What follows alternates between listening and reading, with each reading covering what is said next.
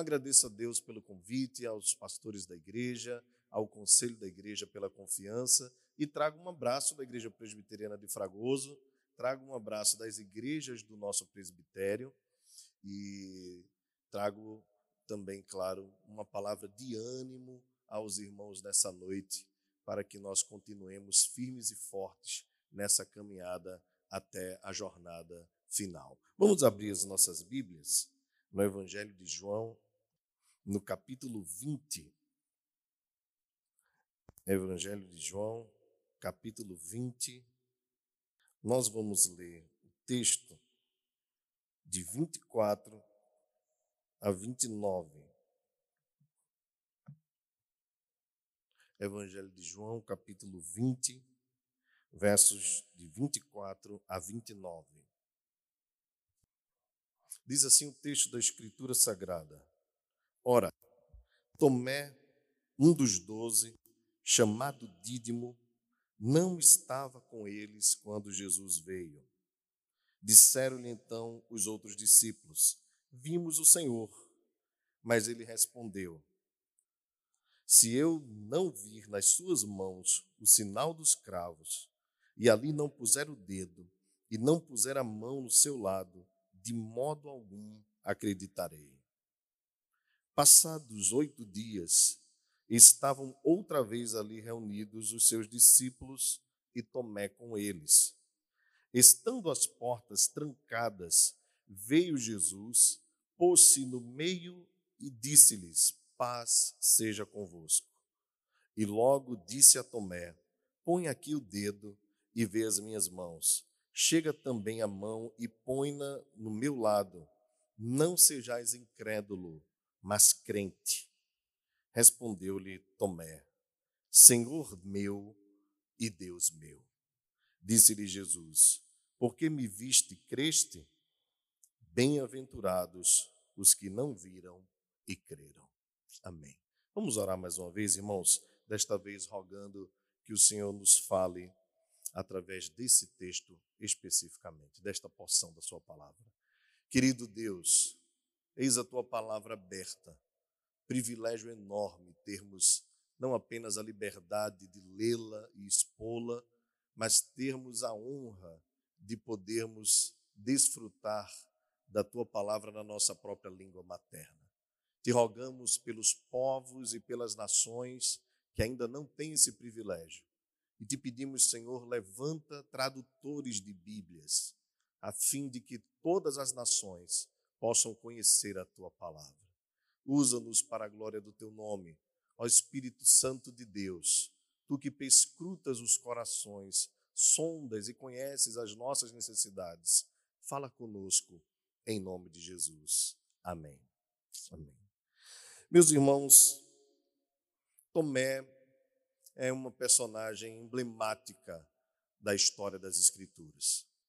Até mesmo quem não conhece com cuidado a história dele, quando alguém diz assim, Fulano é como Tomé, alguém já associa logo a incredulidade deste discípulo. Então, algumas pessoas dizem assim: Eu sou como São Tomé, eu só acredito vendo. Isso se tornou comum no Brasil, um Brasil de cultura católica, protestante. Essa história se espalha e as pessoas passam a associar a vida de Tomé à incredulidade. É claro que isso é ser muito simplista com a história de um dos apóstolos mais importantes das Escrituras. De fato, Tomé precisou ah, de um alerta especial quanto à sua fé, mas a sua história é muito mais do que esta. Porém, eu preciso lembrar os irmãos uh, um pouco do texto do Evangelho de João para que nós possamos entender com um cuidado maior uh, a importância deste momento em que Jesus, depois de ter sido ressurreto, aparece aos discípulos. Primeiramente, eu queria lembrar os irmãos que este Evangelho, segundo João, não é o evangelho de João, é o evangelho de Jesus, registrado por João, um dos apóstolos ou o apóstolo mais novo do corpo apostólico. Talvez João fosse um jovem dos seus 16 a 18 anos e era aquele discípulo que reclinava a cabeça sobre o peito de Jesus. Por ser mais novo, Jesus teve um cuidado muito especial com ele. Isso nós encontramos em toda a narrativa deste evangelho. Esse João registrou estas coisas com muita clareza para que creiamos que Jesus é o Filho de Deus e crendo possamos receber vida eterna no seu nome. João é muito claro nisso. Ele escreve no capítulo 21 o objetivo do seu evangelho. Ele narra, entre vários momentos importantes, os sete milagres de Jesus, iniciando aquele milagre em Caná da Galileia, até a ressurreição do próprio Senhor, além da ressurreição de Lázaro. E o texto encerra com uma pesca maravilhosa no capítulo 21, quando Jesus aparece aos seus discípulos e mais uma vez diz para eles: Vocês, não tendo pescado a noite toda, lancem a rede à sua direita. E vieram 53 grandes peixes. É também o evangelho dos eu sou. É neste evangelho que Jesus diz: Eu sou o caminho, a verdade e a vida eu sou a luz do mundo, eu sou o pão da vida, entre outras afirmações que o próprio Senhor fez. Então, os milagres, as palavras de Jesus, os diálogos de Jesus é, com os seus discípulos e até mesmo com os fariseus e os escribas foram amplamente registrados por João para que nós viéssemos a crer que Jesus é o Filho de Deus. Ele não tinha outro objetivo ele não queria nos apresentar uma biografia de Jesus. Ele queria fazer com que, através da palavra, a fé pudesse alcançar o coração dos eleitos de Deus. E por que eu digo dos eleitos? Porque em umas das discussões, em várias, mas algumas delas específicas, Jesus, conversando com os fariseus, disse: Olha, vocês não conseguem crer porque vocês não são das minhas ovelhas. Por isso vocês não creem deixando muito clara a doutrina da eleição, da predestinação.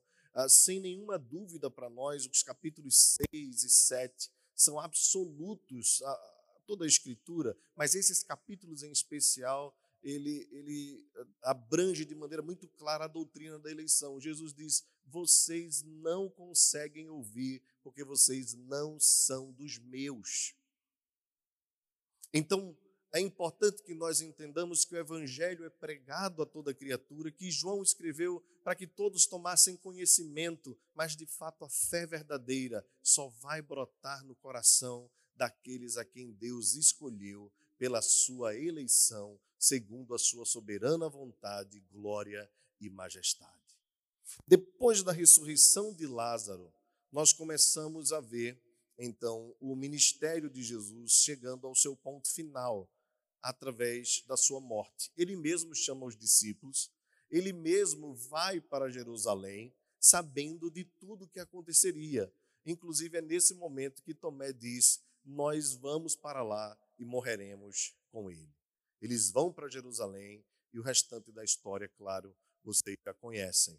Jesus é preso, Jesus é açoitado, é machucado, é ferido, padece durante algum tempo, morre ao terceiro dia ressuscita e algumas das mulheres o viram primeiro, depois Pedro e João, meio que numa disputa de maratona, vão correndo. Uh, João chega primeiro, depois chega Pedro, e eles veem o túmulo já aberto e não havia mais ninguém ali. Jesus então aparece discípulos. No capítulo 20, se você estiver com a sua Bíblia aberta, permaneça com ela você vai perceber que ao cair da tarde daquele dia, é interessante lembrar, no primeiro dia da semana, Jesus ressuscitou no domingo, no outro domingo ele aparece aos discípulos, as portas trancadas, Jesus entra no meio deles com as portas trancadas, como em fazendo mais um milagre. Eles estavam de portas trancadas porque tinham medo dos judeus e Jesus aparece dizendo a mesma palavra que disse no texto que nós lemos: paz seja convosco. Pois bem, é importante lembrar que aqui nesse momento, os discípulos já não estavam mais no seu corpo completo. Judas, que o havia traído, já havia se suicidado. Então, os discípulos aqui estavam com um desfalque. Esse desfalque vai ser é, resolvido lá na eleição de Matias, no livro de Atos. Ah, no texto específico que nós lemos, a, a história nos conta, o evangelista João nos conta, que havia um dos discípulos chamado Tomé, que era entre os doze, e que esse homem também era chamado Dídimo. Está aí o termo Dídimo para lembrar a ideia de gêmeo. Nós não sabemos ah, quem era esse, mas tudo indica que Tomé tinha um irmão gêmeo. Não sabemos se ele estava no corpo apostólico, talvez não, mas ele era também conhecido assim. Ele não estava com os discípulos quando veio Jesus. Veja que o evangelista João faz questão de registrar o fato de que no dia do Senhor, estando os discípulos reunidos, Tomé não estava presente. Bem, há várias especulações a respeito da ausência de Tomé, mas certamente, certamente, tem muito a ver a sua ausência com a sua incredulidade. E aqui eu quero já trazer para os irmãos um ponto importante da mensagem desta noite. Que a ausência dos crentes aos cultos dominicais é um grande sinal de perigo. Faltar ao dia do Senhor, não observar este mandamento, que não prescreveu, como, como alguns querem afirmar aí, é um risco muito grande. E aqui nós não sabemos se a incredulidade o fez faltar ao dia do Senhor ou se a sua falta ao dia do Senhor promoveu a sua incredulidade mas uma coisa nós sabemos: as duas coisas estavam caminhando juntas. E elas se associam. Portanto, é necessário, é fundamental, é ordenança de Deus, é imperativo que os crentes estejam firmados no Senhor, cumprindo toda a sua lei, com auxílio do Espírito Santo, buscando acertar em todas as coisas, sem rejeitar nenhum preceito das Escrituras. E esse tem sido um muito negligenciado nos dias de hoje. E agora que nós estamos vivendo este momento de pandemia, de, de, isolamento, de quarentena, de distanciamento, nós temos percebido que ah, muitos irmãos têm esfriado da fé mesmo alguns que têm condições de estarem presentes às reuniões solenes, têm desprezado esse momento. A gente faz transmissão online porque é uma forma que nós temos de atingir as pessoas que não podem estar, mas não se cultua online. O culto é presencial, é a igreja, é o povo reunido.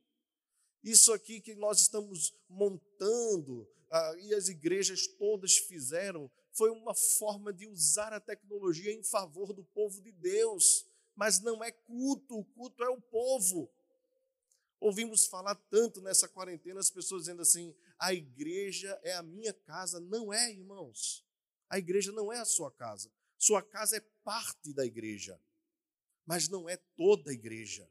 A igreja é muito maior do que a sua casa, é muito maior do que a IPCC, é muito maior do que o presbitério de Olinda. A igreja é o povo que Deus comprou com o seu próprio sangue, irmãos que já estão na glória, irmãos que um dia irão para a glória. Mas é ordenança de Deus que nós nos reunamos em igrejas locais. É só você olhar nas escrituras do Novo Testamento. A igreja que se reúne na casa de Fulano, a igreja que se reúne na casa de Beltrano, não quer dizer que a igreja era só a casa. Até mesmo Cornélio, ímpio, Deus já estava operando no seu coração, lá em Atos capítulo 10.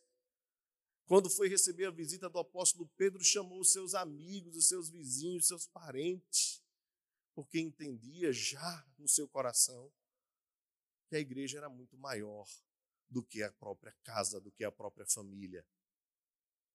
Então, meus irmãos, nós precisamos estar atentos a isso. Nós precisamos ser os primeiros a nos inscrevermos para participar do culto. Nós precisamos sair daqui já com um anseio profundo do nosso coração, pois a ordenança da Escritura Sagrada é: não deixemos de congregar, como tem sido costume de alguns. Antes vos reunis para vos admoestarmos enquanto verdes que o dia do Senhor se aproxima. Meus irmãos, nós estamos aqui para juntos nos fortalecermos na fé.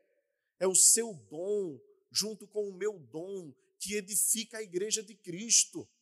São os dons, o exercício, a prática dos dons, é o apertar da mão, é o interceder pelo irmão, é o olhar no olho, é o sorrir agora, mesmo com o olho, né? porque a gente com máscara agora fica difícil identificar se os irmãos estão sorrindo ou estão chorando.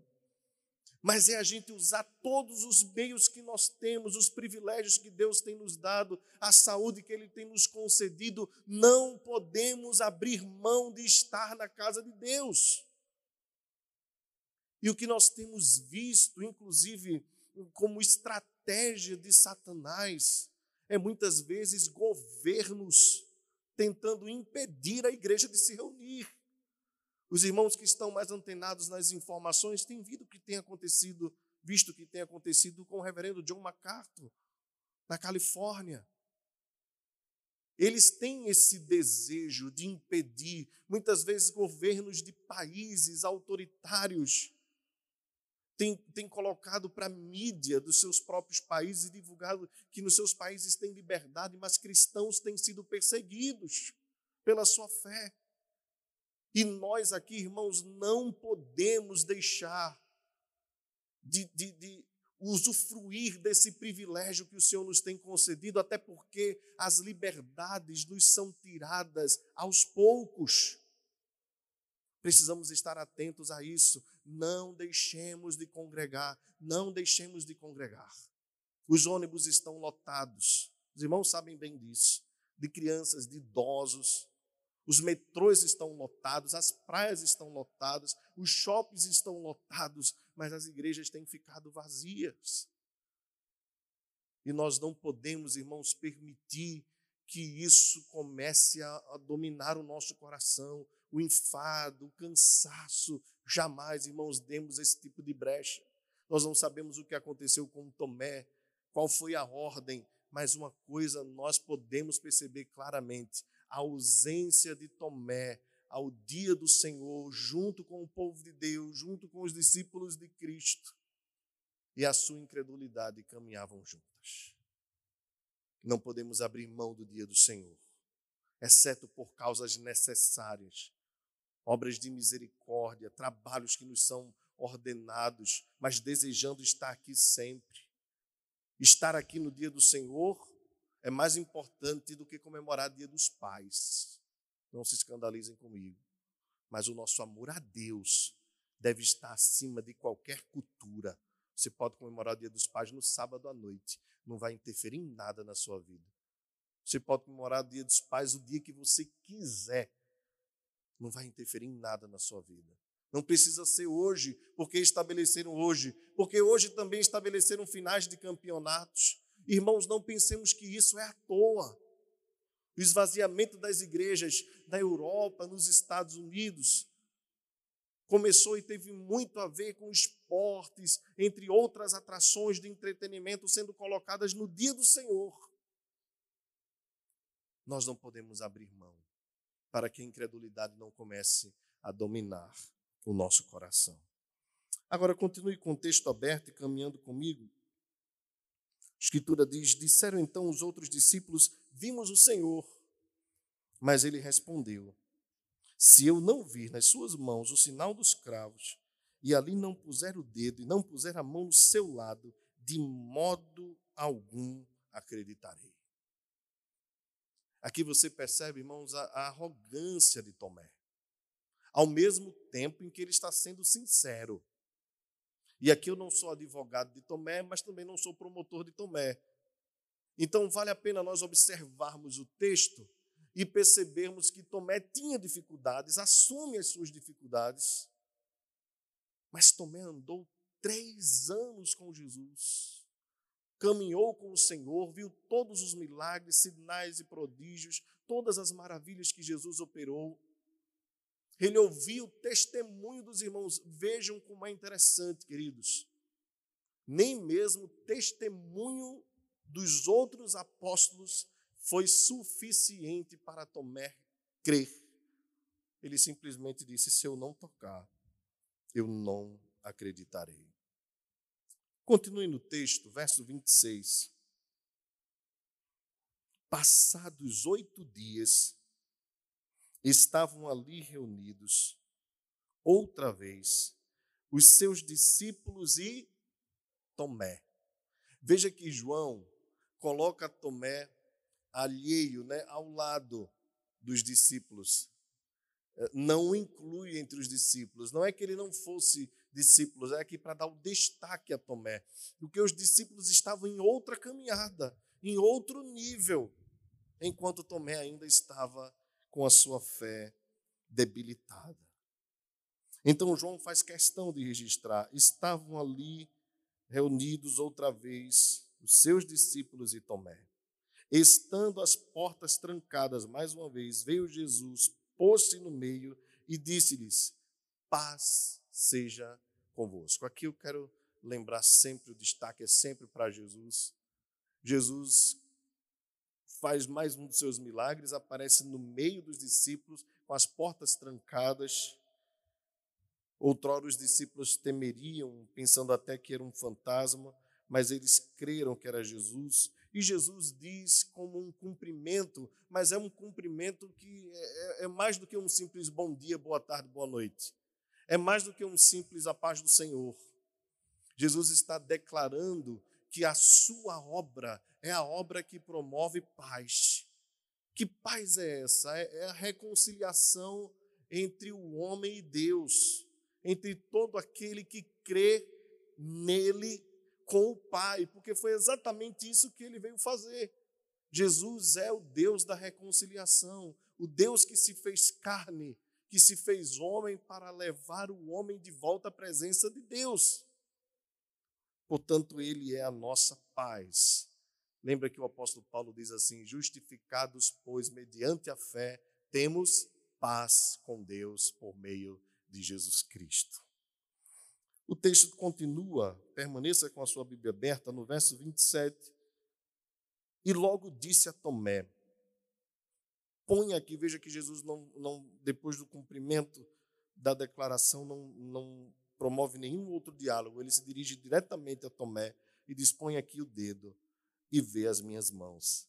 Chega também a mão e põe-na no meu lado. Não sejais incrédulo, mas crente. Irmãos, aqui tem algo sublime que numa leitura rápida e crua nós podemos passar despercebido no texto, mas não devemos fazer isso de jeito nenhum. Eu queria lembrar você um outro discípulo de Jesus que também falhou. Eu queria lembrar de Pedro, eu queria lembrar também de Judas Iscariotes. E pensar com os irmãos aqui ah, o que promoveu a diferença, por exemplo, entre Tomé e Judas. Nas suas dificuldades, nas suas fraquezas, ambos tomaram caminhos estranhos, aqueles que até mesmo nós, como leitores, teríamos expectativa andaram com Jesus, deixaram tudo para caminhar com Jesus, viram um monte de coisas maravilhosas que Jesus fez.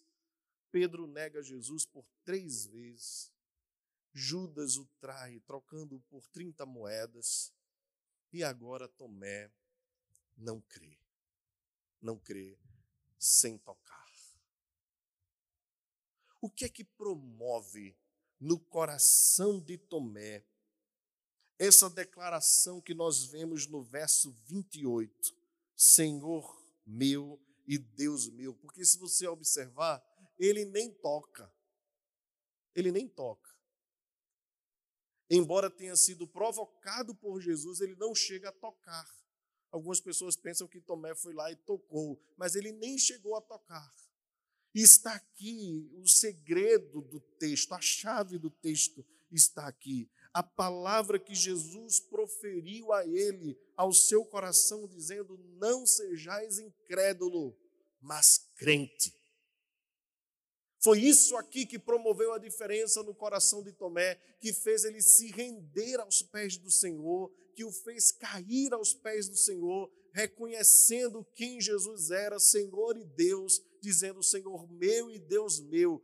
Foi a palavra de Jesus. Não sejais incrédulo, mas crente. Da mesma forma que Jesus disse para Pedro: Pedro, Satanás me pediu para peneirar vocês como quem peneira o trigo, mas eu estou intercedendo por vós. A mesma coisa não aconteceu com Judas. Jesus afirmou: ele é o filho da perdição. Mas por Pedro, Jesus intercedeu e mesmo depois de Pedro ter negado três vezes e ter chorado amargamente, e mesmo depois, no capítulo 21, Pedro querendo retomar a sua vida comum, dizendo: Vou pescar, Jesus foi ao encontro dele. E da mesma forma, Jesus vai ao encontro de Tomé, falando ao seu coração: Não sejais incrédulo, mas crente. E aqui, irmãos, está com certeza a doutrina das Escrituras sagradas. Só as Escrituras, só a palavra de Deus é capaz de promover fé no coração do homem incrédulo. É a palavra quem promove. Essa mesma palavra é tão poderosa que João vai usar o termo: no princípio era o Verbo, o Verbo estava com Deus, o Verbo era Deus. Na criação, todas as coisas foram feitas através da palavra de Deus. A terra era sem forma e vazia, e disse Deus, e havia trevas, e disse Deus: haja luz, e houve luz. A palavra de Deus é poderosa, como diz o Salmo 19. Tributai ao Senhor, filhos de Deus, tributai ao Senhor glória e força, tributai ao Senhor a glória devida ao seu nome. A voz do Senhor é poderosa, a voz do Senhor é cheia de majestade. Foi a voz do Senhor que fez o morto Lázaro, que fedia já há quatro dias. E quando Jesus disse: Lázaro, vem para fora, aquele que estava morto reviveu. A palavra de Jesus é poderosa para quebrar toda a incredulidade, para destruir toda a barreira de falta de fé. Agora, é importante que a palavra alcance, chegue ao coração. Por isso o apóstolo Paulo diz: E como ouvirão se não há quem pregue? E como pregarão se não forem enviados? A fé vem pelo ouvir, o ouvir da palavra de Deus. A palavra do Senhor tem poder. Meus irmãos, quando nós vimos ao culto, ainda que cansados, ainda que com os nossos corações abatidos, aflitos, angustiados, sejam quais forem o sentimento que você traga ah, nesta noite ou nas noites que você vier aqui, tenha certeza, a palavra do Senhor promove fé no seu coração. É ela quem te sustenta, é ela quem te guarda, é ela que abafa e destrói a cada dia a incredulidade dos nossos corações. Por isso nós não podemos deixar de nos reunirmos, de estarmos juntos, de lermos a palavra em casa, de orarmos, de estarmos juntos com os nossos familiares. Nesse sentido, eu concordo com aqueles que disseram assim: a pandemia foi bom porque nós redescobrimos o valor do culto doméstico. Aí eu concordo plenamente a, a leitura devocional, a leitura familiar, tudo isso favoreceu a cada um de nós, mas é importante que nós tenhamos atitude. Cada vez que nós abrirmos a palavra, o Senhor vai promovendo fé no nosso coração, vai aumentando a fé no nosso coração. Todas as vezes que você fala a palavra de Deus, você está sendo um instrumento para a promoção na, da fé no coração daqueles a quem Deus escolheu.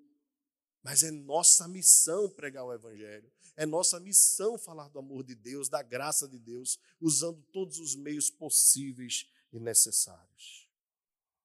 Mas enfim, irmãos, eu encerro com os versos 28 e 29. O texto diz que respondeu Tomé ao Senhor: Senhor meu e Deus meu. Depois da palavra de Jesus, Tomé reconheceu diante de quem ele estava. Jesus é o Senhor, é o Kyrios. Jesus é Deus. Essa palavra é tão importante, irmãos, porque mostra claramente que o Senhor Jesus assume essa postura não apenas em todo o evangelho, porque se sabia muito bem que quando alguém dizia que era o filho de Deus, estava chamando para si a, a, o atributo da própria divindade, mas agora há uma declaração forte de Tomé, a qual Jesus não o repreende. Observe que em alguns momentos, no livro de Atos, por exemplo, os apóstolos foram ah, adorados por algumas pessoas. Uma vez adoraram Paulo e Barnabé e eles disseram: levante-se, porque nós somos homens como vocês. Não aceitou adoração. Pedro também não aceitou adoração. Nem o anjo aceitou adoração quando João se prostrou, disse: Levanta-te, pois sou teu conservo. Mas Jesus, quando foi chamado de Senhor, um atributo que só pertence a Deus. E quando foi chamado de Deus, ele não repreendeu, porque ele é o próprio Deus e a vida eterna. Porque ele é o Senhor mesmo, ressurreto, glorificado, exaltado em majestade. O Deus que se fez carne habitou entre nós, cheio de graça e de verdade, e que vimos a sua glória, glória como do unigênito do Pai que veio para o seu, mas os seus não receberam. Mas a todos quanto receberam, deu-lhes o poder de serem feitos filhos de Deus, a saber, aos que creem no seu nome, os quais não nasceram nem da carne nem do sangue, mas do Pai, de Deus. Porque Deus promove fé no coração para qualquer pessoa, de qualquer nação, de qualquer tribo, de qualquer raça, possa crer que Jesus é o Senhor e é Deus. Ele é o Senhor absoluto, Criador de todas as coisas, que preserva o universo. Ele demonstrou isso nos seus sinais, ele demonstrou isso nos seus milagres. Ele mostrou que era Senhor sobre toda a criação, andou por sobre as águas, multiplicou pães e peixes. Ele mostrou o seu poder sobre as enfermidades, curando pessoas, mostrou seu poder sobre os elementos da química, transformando água em vinho, sobre os elementos da física ou da geografia, como você queira chamar, curando uma criança à distância, o filho de um oficial romano. Ele demonstrou a sua glória sobre a morte, quando ressuscitou Lázaro, estando quatro dias morto, já fazendo um prenúncio do que haveria de acontecer com ele. E pelo seu próprio poder, pelo poder do Espírito, pelo poder do Pai, depois de três dias, ele ressuscitou dentre os mortos, para demonstrar que ele tem autoridade sobre todas as coisas. A ele seja, pois, a glória pelos séculos dos séculos. A Cristo, Senhor, ressurreto, soberano, como nós cantamos no início do culto, vinde e adoremos a esse Jesus que é a verdade, que é o caminho, que é a vida, seja a adoração e o louvor. Jesus então recebe de Tomé o louvor e a glória. Ele responde com uma palavra de repreensão, mas também de esperança para nós. Porque me viste e creste? Bem-aventurados os que não viram e creram. Jesus está dizendo que nós somos felizes, mais até que Tomé e viu e creu. Nós nunca ouvimos, e cremos. E porque cremos, um dia o veremos, glorificado em majestade, seu rosto brilhando como o sol do meio-dia. Vocês estão estudando o livro de Apocalipse e vão se maravilhar com a visão do Cristo glorificado. Quando João viu, João caiu no chão. Quando João caiu, ele disse: Quem é digno de abrir o livro e os sete selos? Ele olha e vê que ninguém debaixo do céu, acima do céu, embaixo da terra, era digno de abrir o livro. Mas um, como um cordeiro, é digno sim, abre o livro, desata os selos. E todos cantam amém e amém. A Ele seja a glória, o louvor, o domínio, a majestade pelos séculos dos séculos. A esse Jesus que nós amamos, nós honramos com os nossos lábios e com a nossa própria vida. Meus irmãos, a vida de Tomé, a sua história, as suas fraquezas, os seus fracassos, servem para nós como lição e eu queria aqui trazer uma lição muito importante como aplicação em dois breves momentos. Em primeiro lugar, eu queria falar a você individualmente. Talvez você se encontre como Tomé, fraco. Talvez pela ausência aos cultos, ou por outros motivos, mesmo estando vindo, você se encontra hoje fraco, crendo pouco. A Bíblia diz, meus irmãos, que o justo viverá pela fé. É, é a única maneira que nós temos para viver. Sem fé é impossível agradar a Deus, diz as Escrituras. Peça a Deus, em nome de Jesus, que aumente a fé no seu coração. Agora, existem meios pelos quais Deus promove fé. São esses chamados meios de graça. Daqui a pouco nós vamos desfrutar da ceia do Senhor. Você deve participar com alegria, com temor e tremor. Você tem a Bíblia na sua própria língua. Você tem o privilégio de falar com Deus a hora que você quiser. Desfrute destes meios. Fortaleça a sua fé. Não permita que brechas abertas no seu coração comece a cauterizar o teu coração. Pelo contrário, quanto mais você ouve, quanto mais você busca, Quanto mais você está diante da presença de Deus, mais fé você terá no teu coração. Mas eu queria também fazer uma segunda aplicação. Eu não sei se você percebe a paciência de Jesus com Tomé.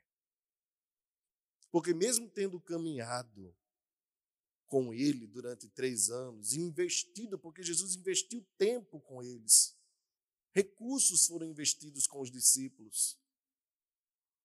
Quando Tomé chega no momento de crer e não crê, Jesus não rejeita. Jesus vai ao encontro de Tomé, Jesus conversa com Tomé, Jesus inclusive prioriza Tomé entre os outros discípulos, fala a ele. E aqui eu queria lembrar que Deus não desiste de você. Que embora fraco, embora falho, embora a tua fé não esteja no nível em que deveria estar, Jesus continua perseverando em teu favor. Assim como ele perseverou pela vida de Pedro, ele continua perseverando em teu favor. Uma terceira e última aplicação, para eu não me estender. Observe também que os discípulos não desprezaram Tomé. Quando Tomé falta a reunião e, e surge na outra reunião, no outro domingo, eles tentam aquecer a fé de Tomé, dizendo: Vimos o Senhor. Eles não chegam para Tomé e dizem assim: Menino, tu é visitante agora, é? Não. Menino, mas tu tá farrapeira, hein? Não. Eles falam de Jesus. Eles não desprezam, Tomé está ali no meio deles. João destaca entre os discípulos porque ele, ele é parte importante para a cena, para a peça aqui que nós vamos acompanhar. Mas os discípulos tratam Tomé normalmente. Deixa eu dizer uma coisa para você, meu irmão e minha irmã. Você deve ser promotor de fé na igreja e não de juízo, nem de julgamento contra o seu irmão. Você deve ser alguém que investe no seu irmão, que luta com ele, até porque nós não estamos em carreira solo. Nós somos uma comunidade de fé. Nós não somos melhores do que ninguém. Quantas vezes a tua fé não já esteve em declínio e Deus usou alguém para te levantar? Então, quando você estiver bem, não esqueça de quem está mal. Não fique julgando as pessoas pela internet, por redes sociais ou coisas desse tipo. Clame a Deus pela vida dessa pessoa. Ore. Ligue para ela. Conversa. Manda uma mensagem. Chama ela para tomar um café. Bota álcool na mão dela. Usa máscara mas não deixe de buscar quem está caído. Não rejeite quem se aproxima. Pelo contrário, abrace. A comunidade do Senhor é comunidade de acolhimento. Talvez o Senhor esteja falando e lembrando ao teu coração alguém aí que precisa, quem sabe essa semana, receber uma mensagem sua, uma ligação. Você ligar para ela e dizer assim: Olha, eu queria orar por você pelo telefone mesmo. Jesus não desprezou, os discípulos não desprezaram Tomé. Porque nós somos aqueles que rejeitam os irmãos que são mais fracos? Nem todo mundo está no mesmo nível, irmãos. Quando você vai lá para 1 Coríntios, você vai ver até sobre a qualidade dos que ensinam. Tem gente que é fraco no ensino, mas não é por isso que ele vai perder a salvação. Diz lá o texto de Coríntios. Então existe de fato na igreja do Senhor pessoas que têm muita fé, mas existem também pessoas que têm a fé mais fraquinha. Mas vai para o céu do mesmo jeito, é teu irmão e meu irmão do mesmo jeito. E Deus vai trabalhando nas nossas vidas de formas e modos diferentes. Mas nós não podemos rejeitar ninguém. Ah, porque Fulano não lê os livros que eu leio. Ah, porque Fulano não assiste tantas lives. Ah, porque Fulano é isso e aquilo. Meu irmão, nós somos uma comunidade. Se o teu irmão não vai bem, você também não está bem. Nós estamos aqui para nos fortalecer. Diz o hino antigo: não é dos fortes a vitória, nem dos que correm melhor mas dos fiéis e sinceros que seguem junto ao Senhor. A gente com a fé pequena, mas sincera. Tem gente, às vezes, que conhece demais, que sabe demais, mas não tem sinceridade no coração. Não estou querendo pregar um pragmatismo, eu estou simplesmente querendo dizer que Deus trabalha nas nossas vidas de maneiras diferentes e que igreja é lugar de acolhimento e não de rejeição. Tomé foi recebido. Receba os irmãos que estão fracos, liguem para eles, visitem, orem por eles e deixa Deus trabalhar, porque Deus tem tempo de trabalhar na vida de cada um. Creia nisso. E quando você, se porventura vier a cair, você vai poder contar com gente que vai te levantar, porque a igreja do Senhor é assim. É gente que ama a gente, independentemente do tamanho da fé. A verdade é que a fé que nós temos, temos porque Jesus um dia falou ao nosso coração, dizendo assim: Fulano, não seja incrédulo, mas crente. Nós somos aqueles que creem pela graça que nos alcançou, porque nós estávamos mortos em nossos delitos e pecados. Portanto, nós não temos nada de nos orgulharmos ante os nossos irmãos, nem mesmo ante os ímpios. Paulo diz: se eu tiver alguma coisa de me gloriar, eu me glorio na cruz de Cristo, porque na cruz não há glória humana, na cruz há vergonha humana. A glória é toda de Jesus. Sou o que sou pela graça de Deus. Que Ele nos abençoe, nos fortaleça e nos ajude na caminhada. Em nome de Jesus. Convido os irmãos a ficarem de pé.